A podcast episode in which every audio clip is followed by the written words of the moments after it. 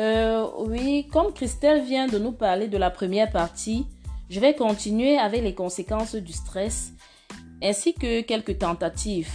Et pour finir, nous aurons notre invité Michael qui va nous entretenir sur son, stress à l'adolescence. En fait, pour ce qui est des conséquences du stress, on peut avoir les maladies cardiovasculaires. Pour cette conséquence, en, ce qui est, en, situation de stress, les vaisseaux sanguins se voient réduits et les artères durcies. Le sang s'épaissit, augmentant ainsi le risque de maladie de cœur. On a, on a, également comme conséquence les problèmes de peau. Pour cette conséquence, l'épiderme se voit moins nourri puisque le sang est dirigé vers les muscles et la peau a tendance à rougir ou à pâlir.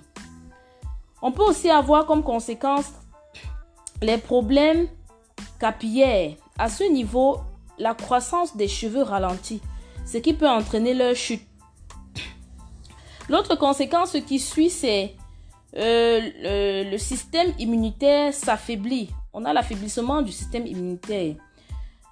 Euh, dans, dans cette conséquence, on comprend que l'organisme est plus vulnérable aux nouvelles infections et les anciennes infections risquent de réapparaître sous forme vulnérable.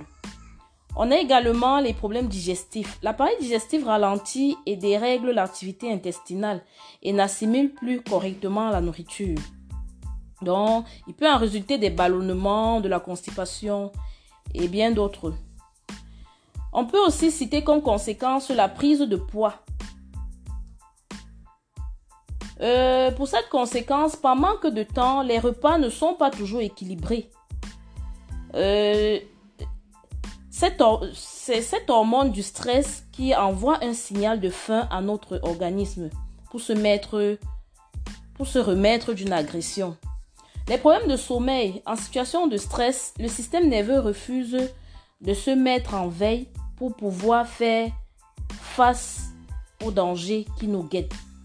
On peut citer également comme conséquence la perte de mémoire.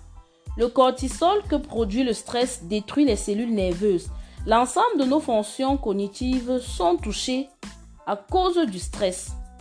Il y a aussi également le manque de libido. Quand le stress atteint notre hypothalamus, une autre partie du cerveau, notre production d'hormones sexuelles se voit ralentie. On peut citer aussi, entre autres, comme conséquence, le système productif.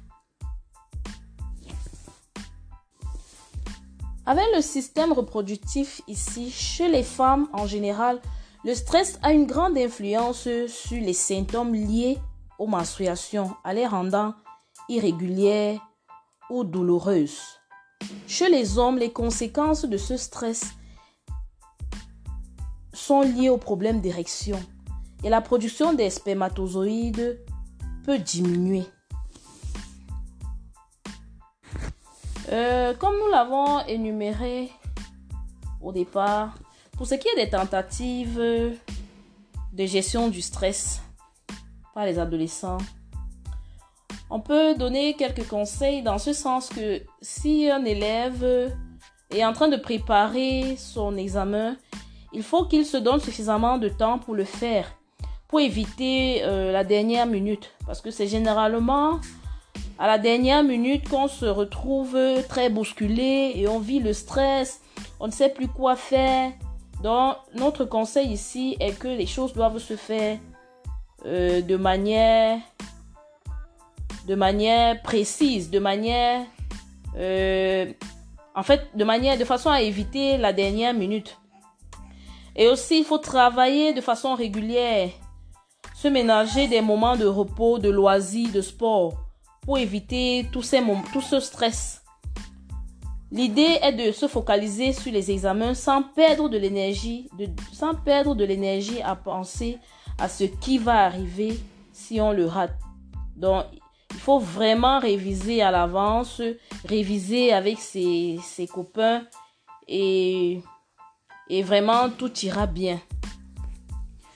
Nous allons continuer euh, notre travail avec notre invité Michael.